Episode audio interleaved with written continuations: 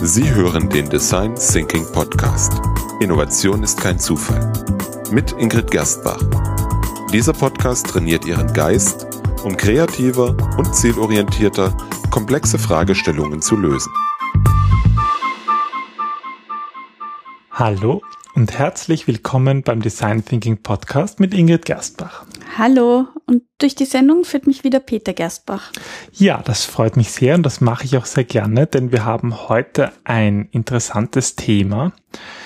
Ja, und zwar, ich fange mal am besten so an, wenn Sie, liebe Hörer, ähm, an Ihre Kindheit zurückdenken, dann ist Ihnen sicher Folgendes schon mal öfters passiert. Und zwar, wenn sie mal so einfach drauf losgeplappert haben und möglicherweise ähm, ja nicht alles durchdacht war, was sie da als Kind so gesagt haben. Zumindest bei mir gab es das schon öfters. Na, dann sagen die Eltern gerne mal, na, du musst erst denken, dann reden. Mhm. Oder in der Schule, bei den Lehrern.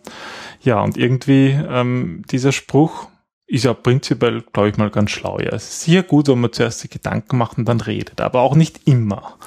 Naja, es kommt drauf an, ähm, wie du denkst. Also in, in den ganzen in den ganzen verschiedenen Jam-Sessions und Projekte, die ich bis dato durchgeführt habe, ist mir eines aufgefallen, nämlich dass Menschen ihr eigenes inneres Tempo haben. Und wenn man es ganz grob einteilt, dann merkt man, dass es eben vor allem zwei verschiedene Ansätze gibt, die dann mitunter auch kollidieren können und die dann für hitzige Diskussionen sorgen. Okay. Und du erlebst das sozusagen in deinen, in deinen Design Thinking Jam Sessions auch, diesen Unterschied?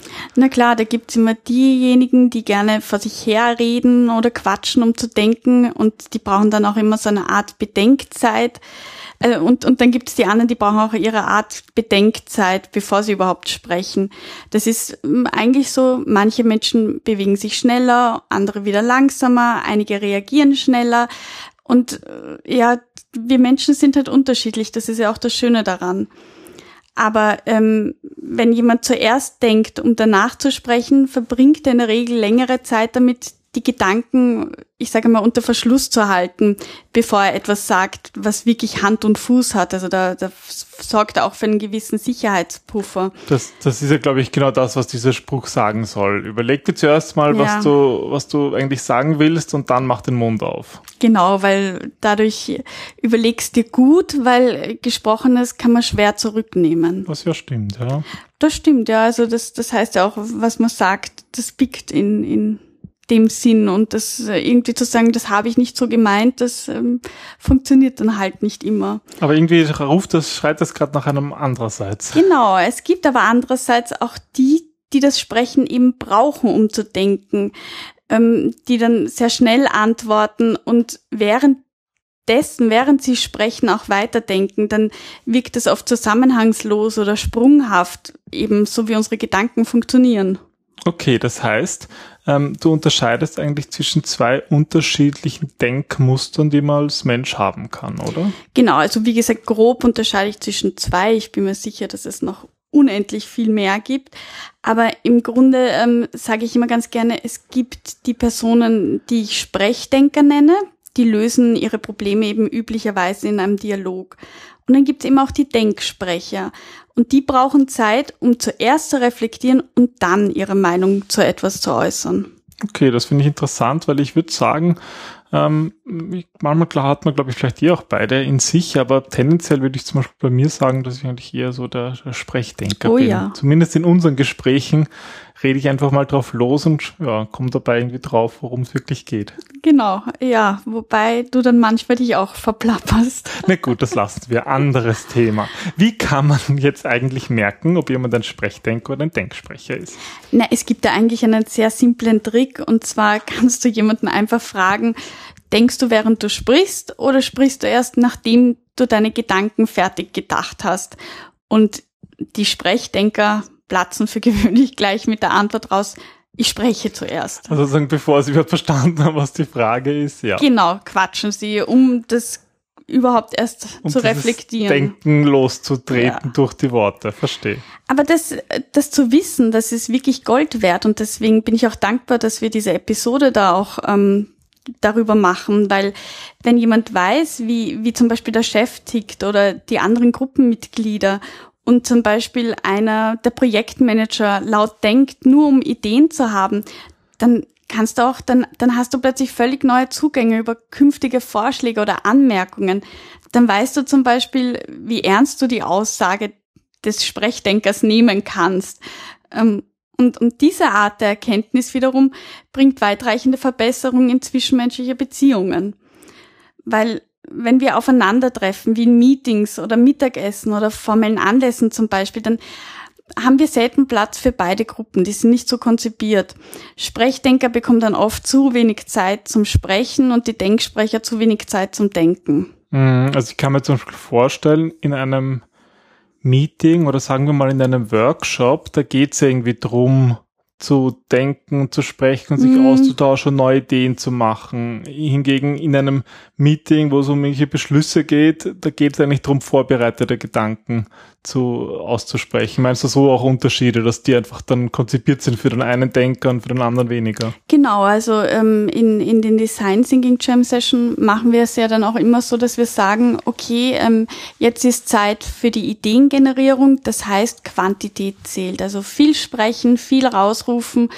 Da haben dann auch die Sprechdenker den Vorteil oder die sind da einfach dann gut gut in Fahrt, mhm. während ähm, dann zu sagen, okay, und jetzt geht's ums Analysieren, ums Aussortieren, da darf man dann länger nachdenken, da ist dann auch der Raum, die Zeit dafür. Mhm. Wir hatten ja auch schon Folgen, ähm, die unterschieden haben so vom Brainstorming und Brainwriting, sozusagen mhm. die Introvertierten und, und Extrovertierten. Das ist eigentlich auch wieder, könnte auch wieder eine, eine Unterscheidung sein, dass zum Beispiel ein Brainstorming oder Brainwriting je nach Denkmuster besser oder weniger gut funktioniert. Ja, eigentlich schon, genau. Also ähm, wobei man dann oft auch also ist die Frage, ist jemand, der introvertiert ist, automatisch ein, ein Denksprecher und umgekehrt? Also ich glaube schon, dass introvertierten Personen, dass denen das näher liegt, aber das heißt nicht, dass sie wirklich jetzt schüchterner oder andere ja. Eigenschaften haben, die man introvertierten Personen jetzt eher nach, nachsagt. Aber wenn jemand ein Sprechdenker ist, dann lotet er oft die Ideen aus, indem er sie eben anspricht. Und das heißt ja auch, der trägt das Herz auf der Zunge. Mhm. Für gewöhnlich verlassen sich die Sprechdenker auch schnell auf die Gruppen und arbeiten deswegen lieber im Team, weil sie das einfach brauchen, dieses, ähm, dieses Miteinanderreden. Wenn, wenn jemand alleine arbeitet und das ist ein Sprechdenker, dann kann man das auch gut dran erkennen, dass der mehr zu sich selber irgendwas murmelt oder spricht. Das wirkt manchmal ein bisschen seltsam, aber vielleicht einmal hinterfragen, ob das ein Sprechdenker ist. Für die Denksprecher wirkt das vielleicht ein bisschen eigen. Naja, also ich glaube generell, wenn man da vorbeigeht und jemand mummelt da in sich hinein oder hat eine hitzige Diskussion, dann glaube ich, schauen die meisten einmal irritiert. Sprechdenker werden aber oft ähm, auch oft schnell ungeduldig, wenn, wenn jemand zu lange für die Antwort braucht. Also das ist dieser, oh, dem könnte ich jetzt schütteln, jetzt sag endlich, komm zum Punkt, was, was, oder, oder sprich's aus, gerade bei Denksprechern. Mhm. Jetzt sag endlich, was du, was du sagen willst. Und dann, während Denksprecher eben langsam denken, kommt dann der Sprechdenker und füllt leere Lücken mit Wörtern aus oder, oder vollendet die Sätze. Okay, das heißt, ähm, liebe Zuhörer, wenn Sie sich jetzt schon als Sprechdenker entlarvt haben, ähm, Ingrid, hast du sicher ein paar Tipps für unsere Sprechdenker. Genau, also liebe Sprechdenker. Wie zum Beispiel mich. Jetzt höre ich mal genau, zu. Genau, hör mal gut. zu. Zeigen Sie bewusst Ihre Sprechdenkerseite. Damit meine ich, seien Sie offen Ihrer Umgebung gegenüber und beginnen Sie Ihre Ausführung mit der Ansage, dass Sie nur jetzt einmal im Moment laut denken wollen. Also kann man zum Beispiel der Gruppe ähm, sagen, okay, also ich, ich brauche das jetzt, um zu denken, bitte nehmt es noch nicht ernst, aber ähm, ich brauche mal das auch auszusprechen. Und wenn man das sagt, dann hilft man dem Gegenüber auch damit, dass, dass die einordnen können, wie viel Wert sie jetzt auch dem Gesagten tatsächlich beimessen können. Also nicht alles auf die Goldschagel legen, weil er gesagt hat, er will mal nur laut genau. denken. Genau. Okay. Dann, dann nimmt mhm. man das, manche schalten dann auch auf Durchzug und lassen den mal quatschen. Ja. Das ist eigentlich ähm, auch kündigen Sie Ihre Absicht an. Also wenn jemand dazu neigt, in einem vorzusprechen, dann ist es eben für Außenstehende gar nicht leicht zu sehen, okay, wann, wann ist es jetzt wichtig, wann muss ich wieder zuhören, wann ist der nächste Schritt soweit Deswegen, liebe Sprechdenker, lassen Sie die anderen immer wissen, wann Sie den eigenen Gedanken auch abgeschlossen haben, wann Sie nur Ideen haben und wann der nächste Schritt fällig ist. Okay. Man kann auch um ein Zeichen bitten. Was ich damit meine, ist, dass man nicht sofort einen Kommentar oder eine Antwort auf eine Frage erhalten will, sondern dass man auch einmal nachfragt. Also wenn, wenn Sie nachfragen, bevor Sie erneut oder statt jemanden antworten, einfach mal eine kleine Aufforderung äh, oder um eine Aufforderung bitten, damit man anders reagieren kann, damit der andere auch schneller oder langsamer reagiert. Okay. Antworten abwarten. Das ist auch ganz wichtig. Ähm, Sprechdenker sind ja sehr anfällig dafür, schnell zu antworten und dann hilft's leise, bis zehn ist jetzt vielleicht zu lang, aber bis fünf einmal zu, zu zählen und dann die Ansicht erneut zu präsentieren. Und in dieser Zeit ist es spannend, wie oft dann plötzlich andere Menschen sprechen, weil eben sehr viele diese Sprechdenkerart haben und damit gibt man auch den anderen wieder die Chance, auch einmal zum Nachdenken zu kommen, quasi. Mhm, mh. Verstehe, ja. Und wichtig auch noch ein letzter Punkt, ähm, nehmen Sie sich Zeit, die Entscheidungen auch abzuwägen. Also gerade wenn Sprechdenker in Gruppen arbeiten, ähm, können Sie sich auch im Vorfeld bereits Notizen zu dem Thema machen. Und wenn dann in derselben Gruppe eine Entscheidung ansteht, dann kann man diese schriftlichen Gedanken hervorholen, ähm, dann kann man sie noch einmal gemeinsam entdecken und eben besprechen, was man vielleicht schon im Vorfeld durchdacht hat. Das hilft natürlich auch, dass man sich alles merkt oder dass auch alles zur Sprache kommt, was man ansprechen wollte. Okay. Na, das sind ja interessante Tipps für die Sprechdenker. Ja, dann würde ich sagen, kommen wir mal zu den Denksprechern. Wie ist so die DNA eines Denksprechers aufgebaut? Denksprechern fällt es meistens sehr schwer, etwas zu sagen, bevor sie sich selber gründlich Zeit genommen haben, nachzudenken. Dafür brauchen sie oft noch mehr Zeit, um eine Antwort auf das Gehörte zu formulieren. Und wenn man sie fragt, ob sie lieber im Team oder alleine arbeiten, dann sagen sie oft, dass sie lieber alleine oder zu zweit arbeiten, weil sie dadurch die Zeit von anderen auch nicht in Anspruch nehmen. Also denen ist wohl bewusst, dass sie da auch viel Zeit brauchen für sich zum um Denken. Diese Gedanken zu, zu formulieren oder zu formen. Ja, und um auch richtige Entscheidungen zu treffen. Also die haben auch oft so ein, eben auch dieses Sicherheitsbedürfnis, dass das, was sie sagen, auch Hand und Fuß hat und dass sie, dass sie ihre Meinung nicht zehnmal ändern. Also das ist ihnen einfach wichtig. Und wahrscheinlich haben die auch gelernt, dass sie bessere Entscheidungen treffen, wenn sie eben ein Problem zunächst in, in den verschiedenen Facetten betrachten.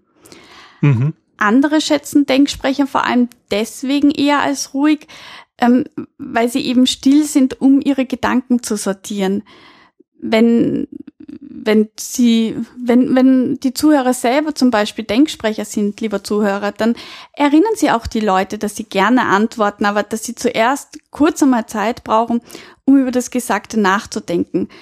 Ähm, vielleicht wollen Sie das noch mit einem Kommentar versehen, dass Sie einfach ein wenig Zeit brauchen, damit die Antwort auch die Qualität hat, die Ihnen wichtig ist, als dass Sie dann irgendwie einfach vor sich hin quatschen und dann womöglich etwas sagen, wo Sie dann nach zwei Minuten wieder die Meinung geändert haben.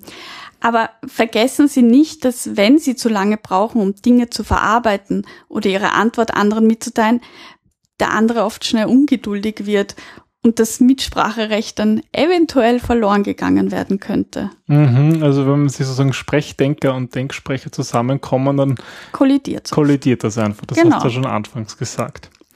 Okay, liebe Zuhörer, falls Sie jetzt der Meinung sind, Sie sind ein Denksprecher, ja, dann hören Sie jetzt ganz besonders gut zu, weil Ingrid hat noch ein paar Tipps, die für Denksprecher ja passend sind, damit ihr ja ihr, ihr ihre Denkmuster im Alltag besser zur Geltung kommen. Genau, und deswegen spreche ich jetzt auch die Denksprecher an und da du dich vorher ja Sprechdenker entlarvt hast. Jetzt darf ich schlafen. Genau.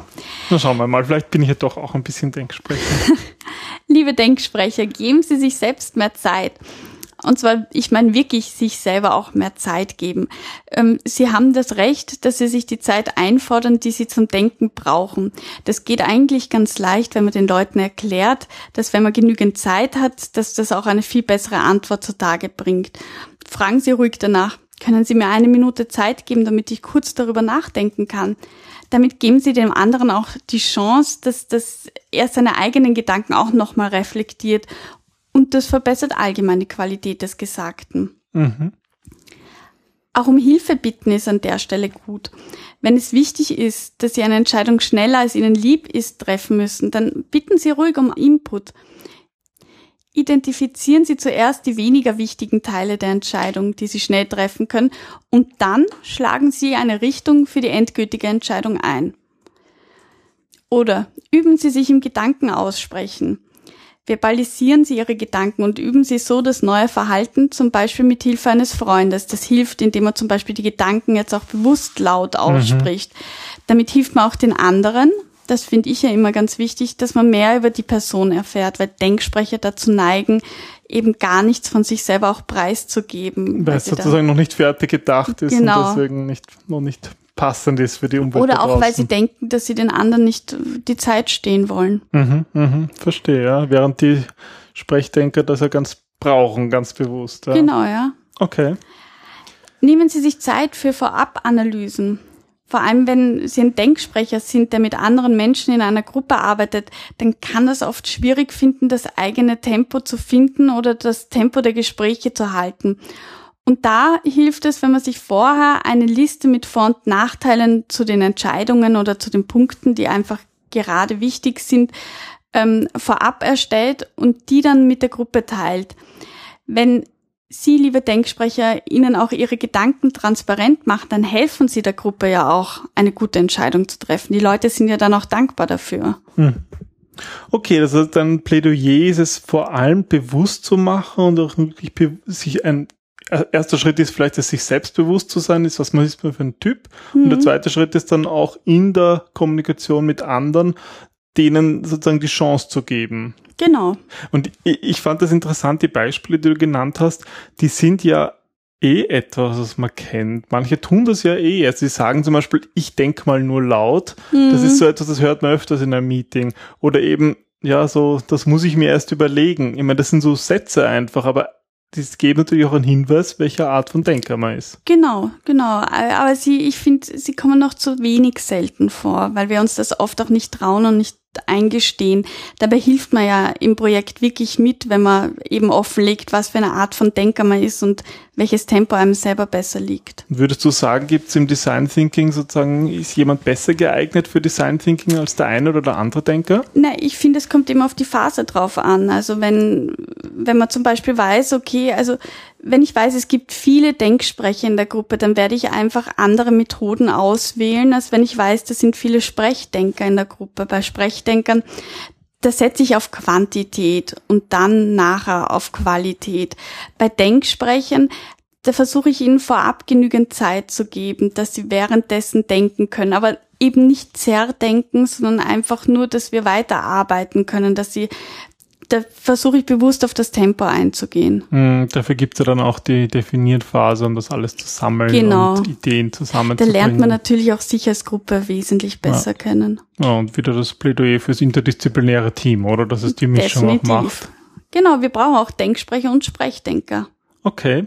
Naja, das führt mich natürlich zur Frage, Ingrid, was bist denn jetzt du? Bist du Sprechdenker oder Denksprecher? Ich habe für mich eigentlich einen ganz anderen Weg gefunden und ich glaube, ähm, viele, die, die uns verfolgen, wissen das auch. Ich ziehe mich doch eher zu den Schreibdenkern. Also ich schreibe gerne und ich schreibe dazu einmal all meine Gedanken nieder und gehe dann erst in die Gespräche. Damit bin ich gut vorbereitet, kann die wesentlichen Punkte nochmal sehen, aber ich bin eben nicht belastet, weil mein Kopf frei ist und ich wirklich gut zuhören kann und mich gut in andere Leute einführen kann. Und ähm, ja, also im Grunde bin ich wohl eher der Denksprecher als der Sprechdenker. Aber Schreibdenker gefällt mir eigentlich auch und ich kann definitiv sagen, dass du viel schreibst. Wöchentlich ein Blog und jetzt ein neues Buch, das im Herbst rauskommt. Ja, das sind eigentlich alles Beweise, dass du ja wirklich viel schreibst. Ja. Gut, ähm, was ist jetzt dein Fazit? Was würdest du ähm, sozusagen zum Thema Sprechdenker und Denksprecher hm, zusammenfassen? Dass es eigentlich egal ist, ob jemand ein Denksprecher oder ein Sprechdenker ist, ähm, liebe Zuhörer, probieren Sie einfach mal ein oder zwei oder alle dieser Tipps aus und dann achten Sie vor allem darauf, welche Art von Denkern in Ihrer Umgebung unterwegs sind. Und dadurch bekommen Sie dann ein viel besser, besseres Verständnis für sich, aber auch für die anderen. Und anderen helfen, mehr aus ihrer bevorzugten Weise des Denkens herauszuholen, ist auch immer ganz wichtig und ja, finde ich, gibt auch immer eine schöne Dynamik. Macht irgendwie die, die ganze Zusammenarbeit nochmal viel netter. Okay, ja, das ist ja schön. Darum geht's ja auch im, im Design Thinking und eigentlich in der ganzen, der ganzen Arbeitswelt, die Zusammenarbeit zu verbessern. So ist es. Super. Ja, ähm, wenn Sie also diese Folge aufmerksam gehört haben, liebe Hörer, dann wissen Sie vermutlich schon, welcher Typ von Denker Sie sind. Wenn nicht, dann, ja, dann denken Sie einfach mal drüber nach oder sprechen Sie mit jemandem darüber und beobachten Sie sich vielleicht auch selbst in Situationen, die Ingrid geschildert hat. Ja, mir hat es sehr Spaß gemacht, mit dir diese ja Folge zu besprechen. Das ist ein spannendes Thema. Vielen Dank, ja. Ja, und bis zum nächsten Mal. Bis zum nächsten Mal. Tschüss. Tschüss.